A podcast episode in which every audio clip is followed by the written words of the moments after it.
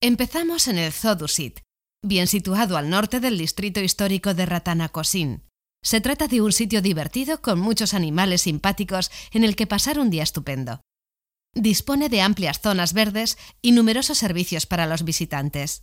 El Wat Sutat está en un lugar céntrico y resulta de interés tanto para los niños como para los adultos.